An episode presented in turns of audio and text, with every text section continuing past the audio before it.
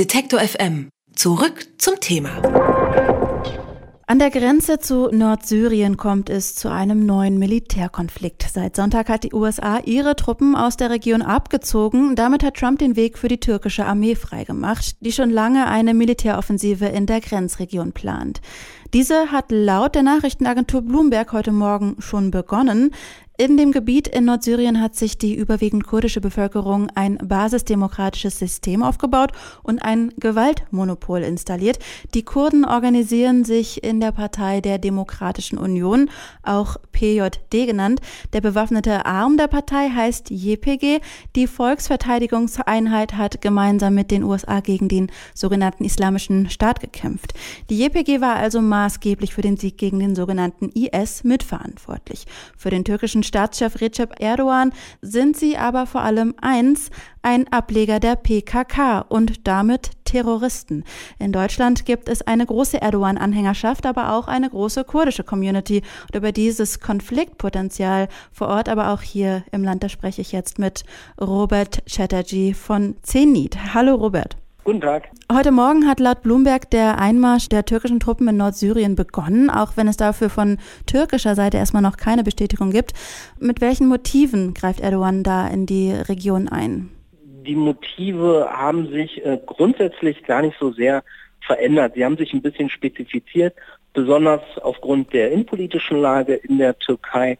Ähm, das heißt, dass Erdogan jetzt natürlich auch versucht, quasi seine Gegner auch auseinander zu dividieren. Es gab jetzt in den letzten Monaten nach den für die AKP und Erdogan sehr enttäuschend verlaufenden Wahlen eine Annäherung zwischen den Oppositionsparteien der äh, codenamen äh, HDP und der säkular-republikanischen CHP.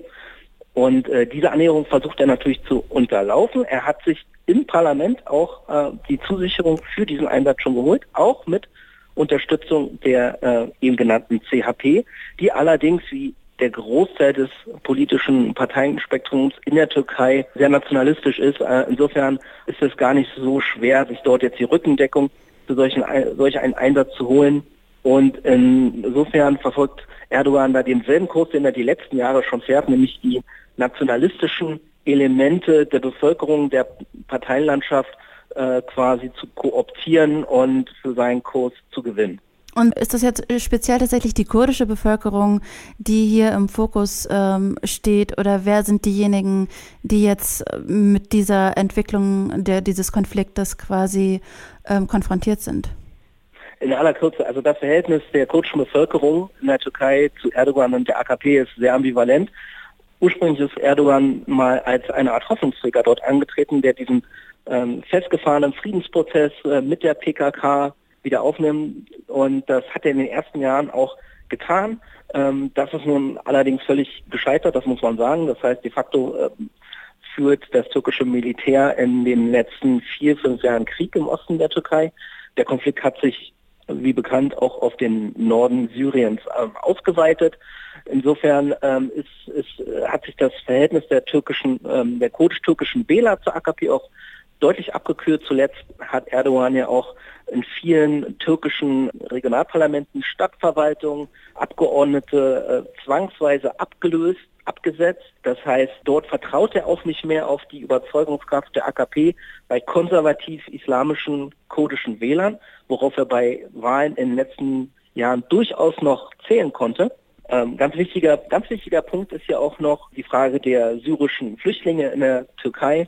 Ähm, es sind bis zu zwei Millionen Flüchtlinge, will Erdogan ja im Norden Syriens ansiedeln, auch ganz unabhängig davon, ob diese Menschen überhaupt aus diesen Gegenden stammen. Insofern will er da versuchen, mehrere Fliegen mit einer Klappe zu schlagen, denn auch äh, der AKP, die doch einen sehr integrationswilligen, syrerfreundlichen Kurs gefahren hatte, ganz am Anfang, die Menschen willkommen geheißen hat.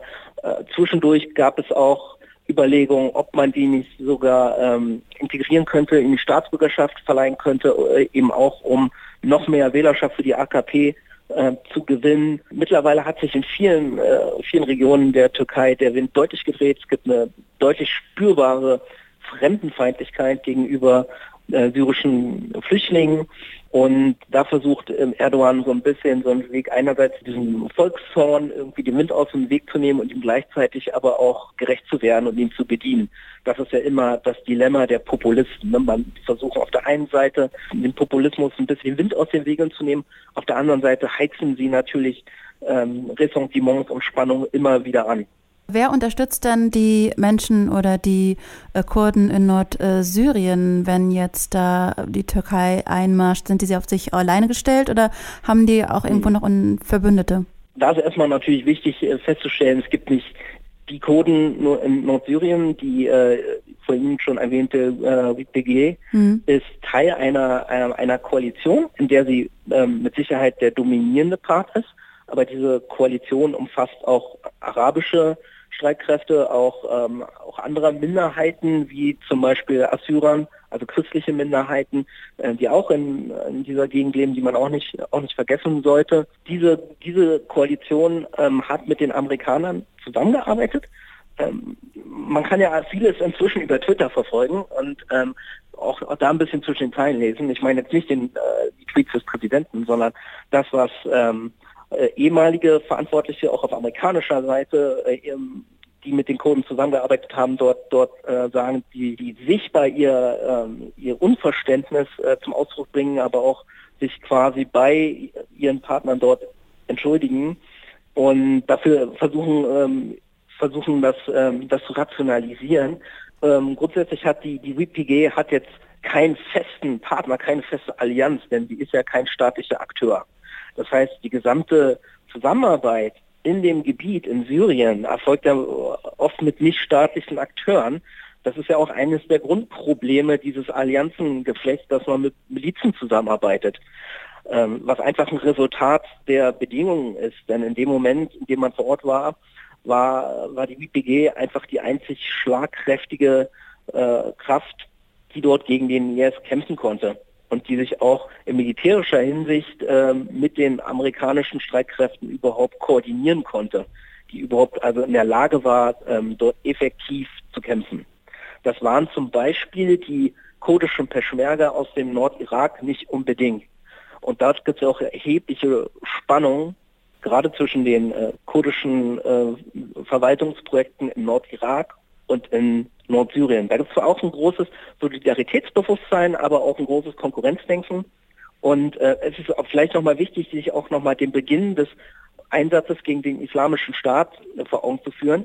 Das war ja damals, falls, falls Sie sich noch erinnern, ähm, eine ganz dringende Notsituation, als in dem Sinjar-Gebirge mhm. zwischen ähm, Syrien und Irak eine Gruppe von Jesiden äh, quasi eingekesselt war. Und die waren de facto im Stich gelassen von den ähm, irakischen Peschmerga-Kräften. Und das waren die YPG-Kräfte, die sie dann in Zusammenarbeit ja auch mit den Amerikanern äh, gerettet haben. Also die YPG-Kräfte haben, haben die dann ähm, sicher aus dem Gefahrengebiet eskortiert. Und ähm, viele Kurden in Syrien haben das, haben das auch nicht vergessen, wer ihnen geholfen hat und wer nicht. Wenn wir über die Verbündeten sprechen, beziehungsweise über die Beteiligten in diesem Konflikt, ähm, darf natürlich auch Assad nicht unerwähnt bleiben. Welche Rolle wird er vermutlich oder hat er schon und wird er vielleicht übernehmen jetzt? Die Kurden in Nordsyrien und das Assad-Regime haben in den letzten Jahren ähm, so einen unausgesprochenen Waffenstillstand im Prinzip gehabt. Es gab teilweise Gebiete unter gemeinsamer Verwaltung beziehungsweise unter separater Verwaltung. Ähm, grundsätzlich war der Plan des Assad-Regimes, äh, sich die Kurden erst am Ende quasi vorzunehmen. Und ansonsten ähm, haben sie relativ in Ruhe gelassen. Die äh, WPG hat ein sehr ambivalentes Verhältnis zum Assad-Regime. Es versucht sich eigentlich als drittes Modell zu etablieren. Auch dieses sehr utopische Gesellschaftsmodell, was ähm, was ja auch sehr offensiv äh, gerade nach außen verkauft wird, ist etwas, womit man sich ja vom Assad-Regime abgrenzen will. Und ähm, es gibt sehr viele Menschen in den Reihen äh, der IPG und auch äh, der Menschen, die dort einfach leben, die sich, glaube ich, nur schwer vorstellen können, unter die Kontrolle des Assad-Regimes zurückzukehren. Ähm, trotzdem war und ist das für die Führung ähm, immer noch eine Option. Ähm, es spielt natürlich dem Assad-Regime äh, sehr gut in die Hände Ähm, außerdem hat die YPG auch durchaus Beziehungen ähm, nach Russland. Das heißt, auch dorthin könnte man sich orientieren. Das heißt, auch Russland ist durchaus einer der Profiteure dieser, ähm, dieser ganzen Entwicklung ähm, der letzten Tage. Letztendlich ähm, wird die YPG-Führung äh, dazu gezwungen sein, sich in irgendeiner Art und Weise zu arrangieren, wird aber auch ähm, gleichermaßen ähm, militärischen Widerstand leisten. Ähm, es gibt etwa 70 bis 80.000 Kämpfer der YPG in Nordsyrien, die ähm, teilweise sehr gut ausgebildet sind, jetzt auch durch die amerikanische Unterstützung gut ausgerüstet sind. Und ähm, diese Operation wird, äh, wenn die, die Türkei wirklich so durchziehen will, sehr viel langwieriger, sehr viel verlustreicher, als äh, die äh, türkische Führung das vielleicht im Moment noch wahrhaben und auch nach außen kommunizieren will. Wie reagieren oder wie reagiert die kurdische Community hier in Deutschland? Ähm, wird sich da schon ähm, beteiligt vielleicht auch in, in sozialen Medien oder auch auf anderer Ebene? Hm. Das hängt natürlich ganz stark davon ab, äh, mit wem welche Community hier verbunden ist. Ähm, PKK ist, ähm, ist, sehr stark hier vertreten in Deutschland innerhalb der kurdischen Community im Vergleich zu ähm, anderen kurdischen Gruppen. Wie gesagt, auch dort gibt es ja sehr viele verschiedene Gruppen. Es sind auch nicht alle Kurden in Deutschland politisch, mhm. haben aber trotzdem viele Kurden natürlich familiäre Verbindungen. Ich glaube, das ist die erste Sorge natürlich von vielen Menschen dort.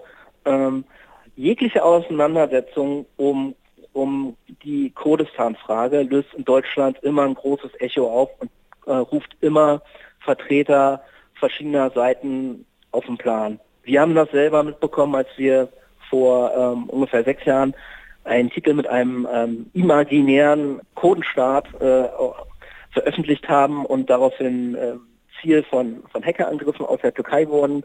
Ähm, unheimlich viel, ähm, viel negatives Feedback, sehr aggressives Feedback bekommen haben.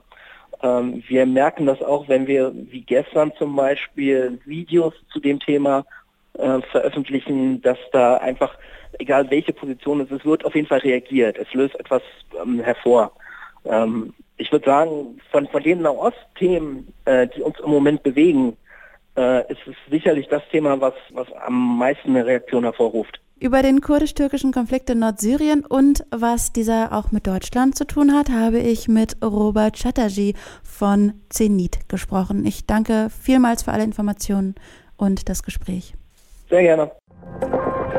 Alle Beiträge, Reportagen und Interviews können Sie jederzeit nachhören im Netz auf detektor.fm.